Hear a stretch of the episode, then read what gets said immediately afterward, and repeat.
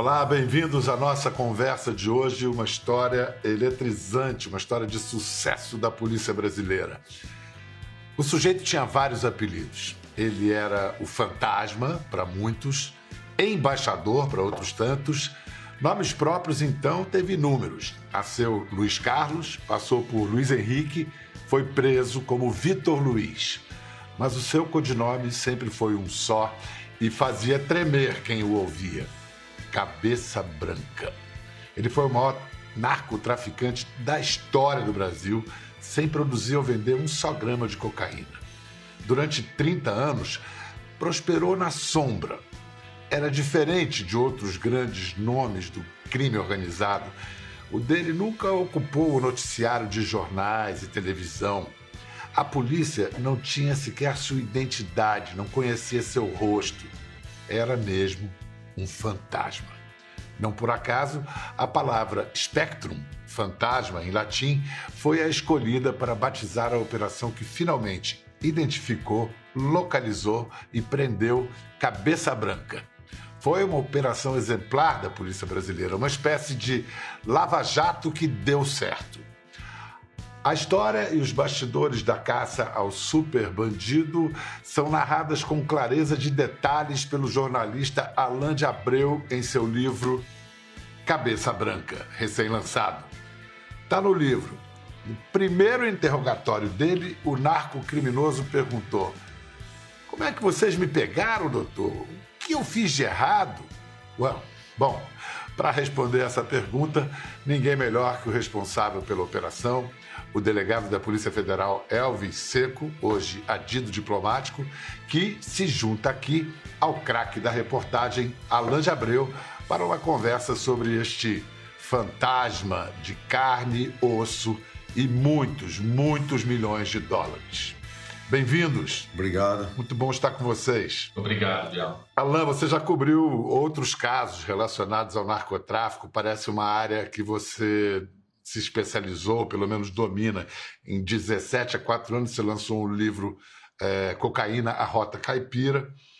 Livro que tem um capítulo é, é, dedicado ao Cabeça Branca. Como é que começou esse seu interesse? Como é que você começou a cobrir o crime organizado? Bial, eu, bom, eu sou repórter já há 20 anos é, e a gente às vezes foca muito no tráfico varejista, do, né, das favelas, enfim, do, das facções mas se esquece também do atacadista, que é a pessoa que mais lucra é, é, com essa atividade criminosa. Né? Então, é, desse processo de pesquisa meu, nasceu o livro Cocaína, Rota Caipira, em 2017. É, e o Cabeça Branca, como você bem disse, ele era um capítulo, porque ele não podia estar de fora. E, mas em, é, eu, eu lancei o livro em maio de 2017, e em julho ele, o Cabeça Branca foi preso. Né? E eu já vinha tendo contatos com o Dr. Elvis por conta do livro Cocaína, né? ele havia é, coordenado algumas operações importantes é, contra o tráfico de cocaína nessa rota que eu, que, eu, que eu trabalhava naquele livro. E ele me despertou interesse também para esse personagem. A Colômbia conhece muito bem os seus grandes narcotraficantes, né? E o Brasil não conhece, né? É, é, é interessante esse fenômeno. Então, doutor Elvis, a gente pode dizer que esse livro aqui começou por uma dica sua, né? Você disse, esse cara é diferente, essa história é diferente. A que, que você estava se referindo? Biel, quando eu ingressei na Polícia Federal, eu ingressei ainda como escrivão, depois como agente, em 1996. E depois fiz novo concurso para delegado. O que acontece é que ao longo da, da carreira, e principalmente quando eu ingressei é, na Polícia Federal, eu já ouvia falar sobre o Cabeça Branca pelos policiais mais antigos. Ele era como uma lenda que nunca havia sido preso pela Polícia Federal por tráfico de drogas e que tinha uma história é, de riqueza e, e de envolvimento com o tráfico de drogas muito peculiar. É, a gente não atribuía a ele uma questão da violência que você vê hoje nas facções para controlar a fronteira. Ele tinha um propósito de lucrar com o tráfico, mais utilizando é, a sua logística e o seu poder financeiro. E como no decorrer da carreira eu aprendi que o combate ao tráfico de drogas não poderia ser feito somente pela apreensão da cocaína, eu desenvolvi uma, uma expertise com muito trabalho e estudo também na questão da lavagem de dinheiro. E depois de ter feito, como o Alan disse, algumas operações bem grandes, eh, até então, 2015, a Operação Ferrari, sobre a facção paulista, uma célula que deu 100 milhões de patrimônio, toda a operação de lavagem de dinheiro, eh, foi a maior da história, com 100 milhões de patrimônio. Depois de 2016, eu fiz uma nova operação. Eu me senti apto a combater esse fantasma que eu conhecia há mais de 20 anos para a gente ter uma ideia do tamanho dele, o que, que ele representava no narcotráfico brasileiro e internacional? Qual era a dimensão? Eu vou te dar uma ideia concreta. Eu gosto de falar de fatos concretos. Por exemplo, é, quando nós o prendemos e tivemos acesso pela primeira vez ao material referente ao Cabeça Branca, eu digo planilhas, que nós tínhamos compradores de cocaína de outros países e aí chamou muita atenção porque você tinha ali sérvios, italianos, é, espanhóis, portugueses. E a planilha, ela dava de dois anos apenas antes da prisão. Ela dava dados referentes à quantidade de cocaína que ele colocava em solo brasileiro e a movimentação em dólares. Então, algo em torno, somente em dois anos, que nós temos numa planilha de 30 a 40 toneladas de cocaína com aquele grupo logístico e em torno de 180 milhões de, de dólares de movimentação financeira. E é importante que se diga que isso, essa dimensão, não é da quantidade de cocaína que se apreende, mas a quantidade de cocaína que se evita que ingresse em solo nacional. Então, o poder desse homem no narcotráfico, na questão da logística, por exemplo, nós identificamos e, e sequestramos 16 fazendas em solo nacional que juntas davam uma, é, uma área maior que muito município. E eram no Mato Grosso, fronteira com Pará, próximo da Bolívia. Então, esse. esse... Pode falar. Não, eu ia comentar com o Alain que como é que o sujeito, com essa fortuna, com esse poder, né, ele Ninguém sabia dele, era isso que era tão distinto comparar, se comparado a outros barões do narcotráfico, que acabam por ficar meio exibicionistas, comprando carros bonitos. O Cabeça Branca era diferente? Era... Totalmente diferente. Você nunca vai ver uma foto do Cabeça Branca do lado de um carro de luxo, por exemplo. Nunca. O Cabeça Branca era, era a antítese de qualquer comportamento de ostentação. É, uma, um policial paraguaio me disse algo que me marcou assim durante a apuração do livro.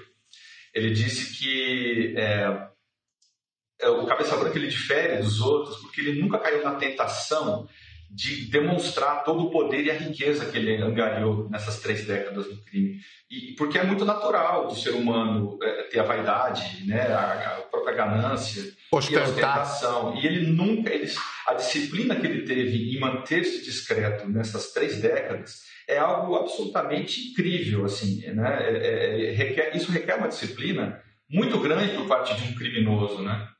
É, é um tipo de inteligência, inegavelmente. Agora, para a gente entender melhor, a gente já falou isso, para o público acompanhar essa história, que é uma história cheia de detalhes e muito reveladora de como funciona uh, o tráfico e por que não funciona a guerra às drogas, mas a gente vai chegar lá, pelo menos como ela está sendo conduzida. Uma é que esse cara nunca produziu ou vendeu um grama de cocaína, ele era um, como se diz no mercado financeiro, um broker um, atravessa, um atravessador. E para a gente ter uma ideia de que margens de lucro a gente está falando, doutor Elvis, quando o sujeito, no caso um atravessador como Luiz Carlos da Rocha, cabeça branca, é, se especializa em cocaína. Milhões e milhões de dólares. Mas só para se ter uma ideia, como ele era um comprador assíduo dos fornecedores bolivianos e peruanos, ele pagava em torno de 2.500 a 3.500 o quilo de cocaína. E ele vendia isso de dólares, dólares desculpa. E, e uhum. ele, ele vendia isso com uma margem de lucro de pelo menos 80% a 100% em cima desse valor. E o, o Alan deixou bem claro no livro isso, né? utilizando logística. Ou seja, ele era o, o sujeito responsável por oferecer uma área grande para receber essa cocaína dos países produtores. Ele tinha uma logística incrível para conduzir essa cocaína até os pontos próximos dos portos, onde ela seria exportada. Dali, do momento que você tem a cocaína nos depósitos para ser exportada para a Sérvia, para a Espanha, para Portugal, já não era mais problema dele, era problema de quem estava comprando. Então, isso lhe dava um lucro absurdo e também lhe dava uma condição de não necessitar guerrear com facções criminosas. Isso que eu ia perguntar. Facções mais conhecidas, organizações criminosas como o PCC, como o Comando Vermelho, eram sócias ou clientes dele? Posso dizer que eram clientes, porque é, como ele tinha essa facilidade toda, porque o mais difícil é você ter uma logística para trazer a cocaína para dentro do país e podê-la distribuir. E ele tinha isso em mãos. Então, você comprando cocaína, não digo essas facções criminosas, é, Comando Vermelho ou PCC, você teria ele como um fornecedor, ou seja, elas seriam mais clientes, não necessitaria, por exemplo, de uma guerra de controle, porque ele já estava nesse caminho há 30 anos e ele conhecia. Então, é assim, todo o desafio de poder chegar, aprender, identificar, assim, é, foi uma coisa extremamente trabalhosa. Por isso que quando você disse no início, onde foi que eu errei, doutor? Ele não errou, nós acertamos. que, com que orgulho você pode dizer isso? Não, essa é realmente uma operação eletrizante. Você lê o livro como quem, quem vê um filme de ação. É, é incrível.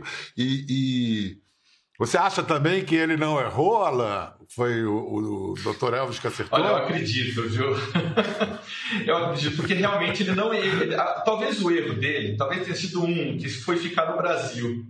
Ele, ele subestimou, eu acho, porque assim, é, é um ponto importante. Ele, claro, ele manteve-se longe da, da prisão ao longo de três décadas, não só por conta dessa disciplina e se manter discreto, mas por conta da corrupção também, é bom que se diga, né?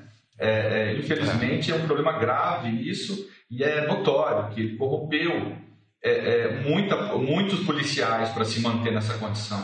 O sujeito com o poder financeiro desse, meu Deus. Não, não... Agora, vamos lá. Alain, você disse que Cabeça Branca, sem dúvida, era uma exceção. É, e era uma exceção por ser discreto absolutamente discreto. Porém, a maneira que ele sinalizava para os pilotos de avião não era exatamente discreta para onde eles deviam trazer a droga. Vamos ver, vamos ver numa reportagem de nosso arquivo.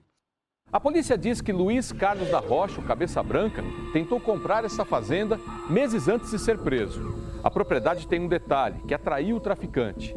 Algo que só dá para ver lá do alto. É o nome, Branca. Esse nome orientava os pilotos que vinham da Bolívia trazendo cocaína.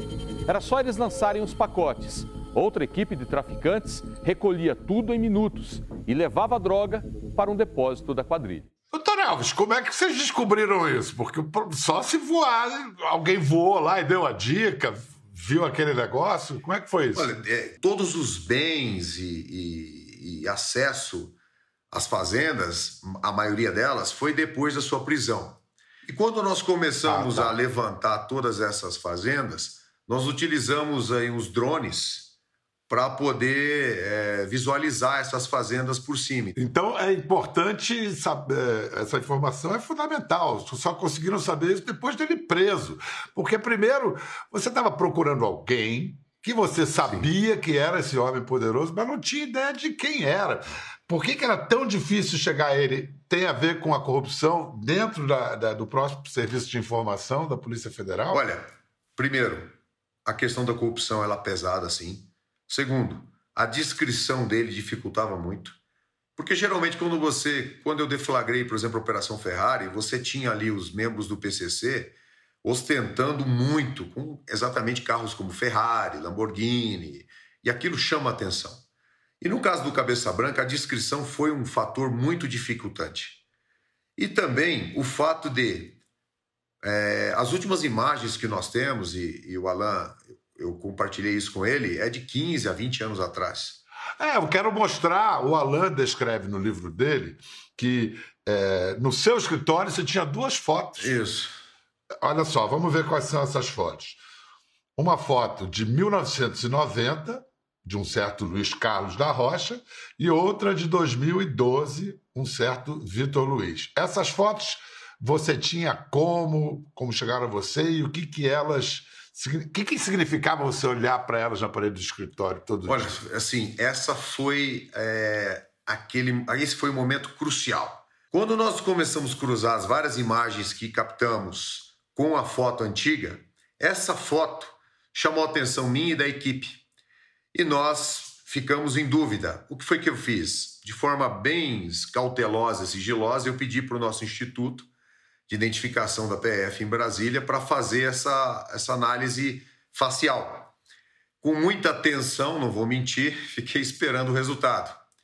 E depois de quatro, cinco dias, saiu o resultado falando 100% de compatibilidade. Então, quando Uau. nós vimos essa imagem, você me pergunta o que ela representa, ela representa tudo.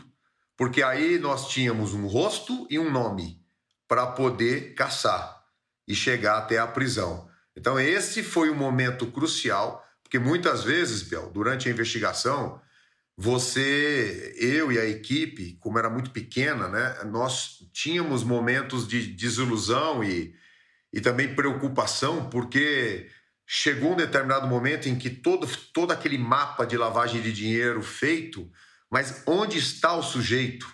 Qual é o rosto e o nome dele? E vocês não podiam errar, né? Não. Se desse o bote errado, aí o sujeito desaparecia para sempre. E mesmo assim, Biel, nós não sabíamos onde ele vivia em Sorriso.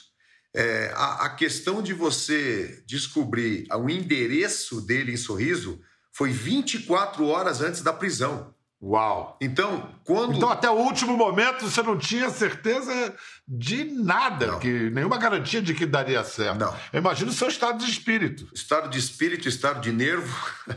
E a equipe, em alguns momentos, me ligavam né, e falavam assim: oh, nós vamos sair humilhado disso, né? Porque é, vai queimar nossa carreira, é, porque todos tentaram e nós não conseguimos. Se nós não conseguirmos, vai ficar ruim. E eu ouvi muitas vezes que eu era sonhador, visionário, né? Mas falar isso para mim é como se jogar lenha na fogueira. Então, não vou mentir. Quando é, nós descobrimos o endereço e aí ficou na mão a questão da localização, aquilo foi assim, tirar uma, uma tonelada. E a outra tonelada foi quando ele foi preso. Mas foi extremamente tenso. E ele foi preso quando estava indo fazer uma prosaica visita à padaria. Nós temos aqui a gravação do momento em que a Polícia Federal finalmente prendeu o Cabeça Branco, essa padaria em Sorriso, no interior de Goiás, em julho de 2017.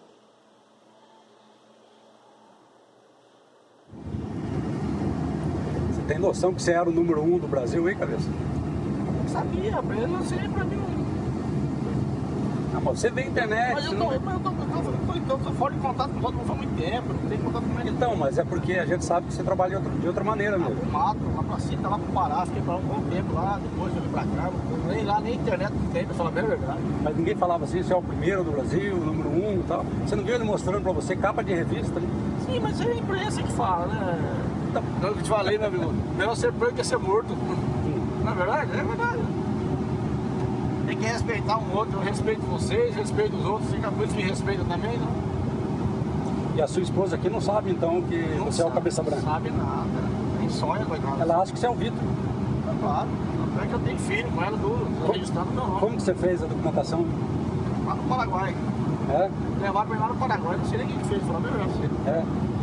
Bom, vou resumir, não sou nenhum santo, mas tem muita coisa já na minha contas, não tem nada a ver comigo. Nada, nada, nada. Melhor preso do que morto. Esse é o pragmático cabeça branca. Eu, eu imagino, agora falando em estado de espírito, como você, delegado, se sentiu nesse dia. Olha, por falar a verdade, eu chorei. E depois, é, quando nós fomos para a superintendência para acompanhar, é, eu, e na época o doutor Rosalvo e o doutor Igor, pulávamos que nem criança de tanta é, adrenalina e, e emoção presa para fazer essa prisão. e realizar tudo isso, né? É, foi um feito, Bial, que o Alan ele coloca no livro e, e valoriza muito o trabalho. Tudo que foi feito por bons policiais durante décadas para tentar prender ele não foi. Doutor Elvis, quando ele diz, pergunta onde foi que eu errei, ele está demonstrando, na verdade, uma grande admiração pelo seu trabalho, né? É, foi. Passou o recibo, né? Foi. Ele falou, a primeira coisa que ele me disse, é, assim, entre outras, né? Foi assim: é, parabéns, doutor, que operação.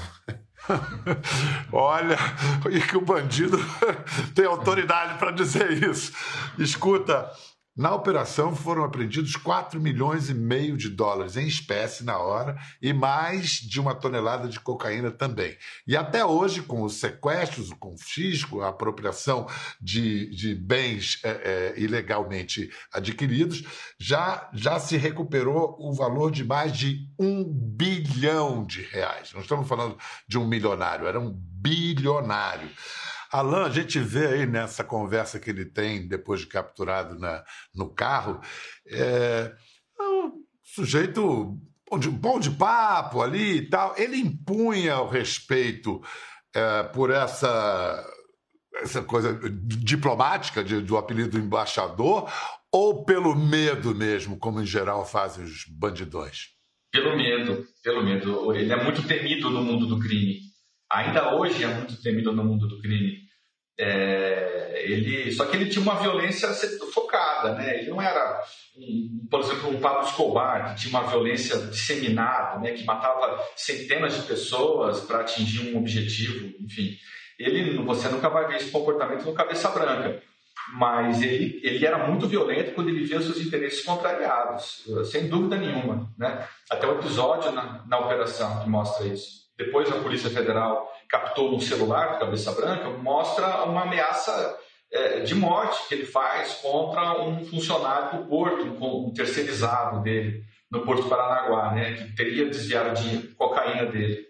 A gente tem essa gravação aqui, vamos escutar o jeitinho dele intimidar, ameaçar. Eu não quero mais saber de confusão deles. Ou eles fazem ou me devolvem o que é meu e acabou. Pode deixar bem claro isso. Se devolvendo o que é meu, não vamos ter nenhum problema.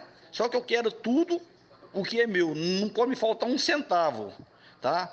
E porque se faltar um centavo, aí eu já não vou ter, não vou perdoar. Eu não quero saber quem que é, tá? Nós vamos para cima e vamos resolver. Eu como a cabeça dele, que eu te falei, vou comer mesmo, tá? Porque ninguém é palhaço de ninguém. Eu botei o meu dinheiro confiando na palavra. A minha palavra foi cumprida. Esse dinheiro não vai me deixar nem mais rico nem mais pobre. É muito dinheiro, é. Mas não vai me deixar nem mais rico nem mais pobre. E eu gasto 10 vezes isso aí para pegar eles. E eles, eu acho que eles não vão ter condição de gastar 10 vezes isso. Porque estão querendo me roubar uma micharia, eles não vão ter condição de gastar mais que isso para brigar comigo. Então você pode avisar bem eles isso, tá? Se quiser, você pode mandar essa gravação para eles, tá? Se eles soubessem, ainda bem que eles não sabem quem sou eu, eu acredito que você não deve ter falado. Se eles souberem quem sou eu, eu tenho certeza que eu não ia fazer isso, tá? Um grande abraço para você, tá? E vamos aguardar então. Ele tinha plena consciência da reputação dele. Comer a cabeça. Avisa que eu vou comer a cabeça dele. Até agora, doutor, ele está condenado há quanto tempo? Onde é que ele está? Quais são as últimas notícias que temos dele? Olha, somando as penas, já tem mais de 100 anos. E é interessante porque é, a grande maioria das penas, principalmente na, na Spectrum e nas fases subsequentes, é quase todas lavagem de dinheiro. Então, veja como é importante a mudança de estratégia. Enquanto uma ação penal por tráfico de drogas leva anos, a de lavagem de dinheiro por cada bem, uma fazenda, outra fazenda, outra fazenda, ela pode ser concluída em meses, né? E as condenações vão se somando. Então, quando falo da estratégia, até nisso, porque o trabalho ele não termina com a prisão, ele termina com a condenação. Então a gente busca também fazer um trabalho muito bem feito no conjunto probatório para que ele seja preso. Ele está preso no presídio federal é, em Brasília, é, isolado. Pelo menos os nossos presídios federais a gente tem que dar o braço a torcer, que são muito bons e incomunicável. E você sabe que tudo que é falado e, e, feito dentro do presídio federal é monitorado e gravado. Então, ele não tem como, por exemplo, gerir o seu negócio mais, como acontece em, em alguns outros presídios. Ele está nessa condição. Doutor Elvis, é, eu não vou dizer onde é, você está, mas eu sei que você está fora do Brasil como adido é, é, diplomático. É, delegado, o senhor teve que sair do Brasil por motivos de segurança? Evidente que tem questões de segurança, sim. É, não foi pelo motivo de, de, de somente ameaças, mas também por ser um passo na carreira.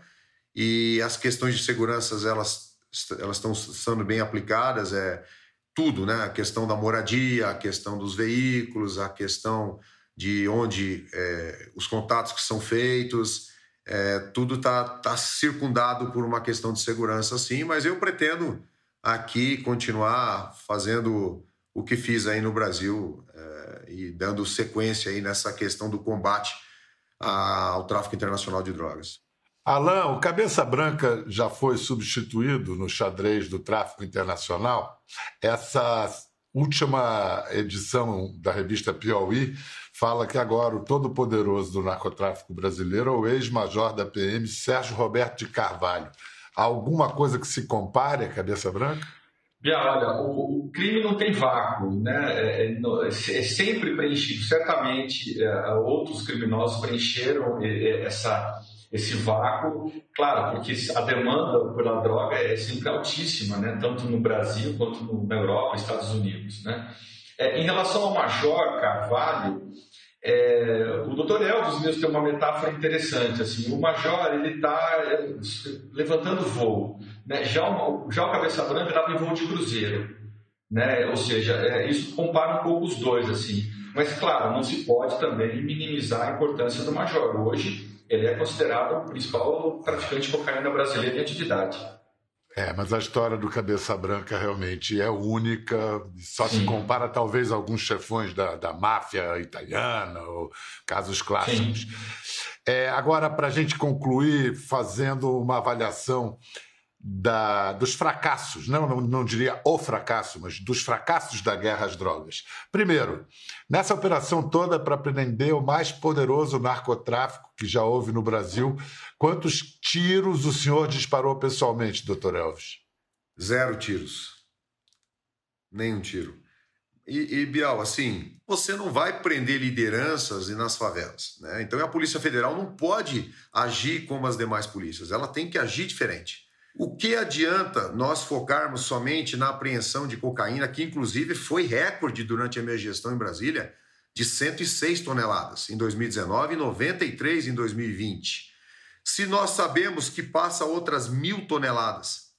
Então, essa estratégia... E o lucro se mantém. E o lucro se mantém, né? O lucro para quem está fazendo isso. Olha, isso que você disse é importante para eu hum. complementar. Hum. Muito obrigado. Por causa do seguinte. Hum. Quando nós falamos da operação que prendeu o Major, nós temos uma realidade em que em dois anos e meio nós apreendemos 55 toneladas de cocaína dele. E quantas Isso, passaram? Passaram 10 vezes mais. E o mais interessante, quando ele foi preso e essa operação ela, ela conseguiu chegar quase a meio bilhão de reais em patrimônio aqui na Europa, só no veículo apreendido é, no porta-malas em Portugal tinha em torno de 12 milhões de euros. Então, o que nós temos que mudar em relação à estratégia já foi feito. Esses dois anos e meio da minha gestão e, e, a, e a, própria atuação da Polícia Federal como um todo no país demonstra a eficiência no, no grande combate à lavagem de dinheiro do tráfico de drogas pelos bens apreendidos. E, e Bial, eu não falo de valores bloqueados. Eu estou falando de aeronaves, de mansões, de empresas. Ah, nós temos que, desculpa a palavra, ferrar a questão do núcleo financeiro das organizações criminosas. E esse núcleo financeiro, ele, ele trabalha para a corrupção e trabalha também para o tráfico de drogas. Tem jeito, gente. Tá aqui o exemplo, tá aqui a história de como dá para enfrentar os caras. Cabeça Branca, de Alain de Abreu, a quem eu agradeço demais a conversa, e ao doutor Elvis Seco, nosso delegado, um dos condutores dessa operação. Parabéns, muito obrigado. Muito obrigado, Bial. Obrigado, Bial. Até a próxima para vocês em casa. Tchau. Ficou curioso para ver as imagens do programa? É só entrar na página do Conversa no Globoplay. Tá tudo lá. Até a próxima!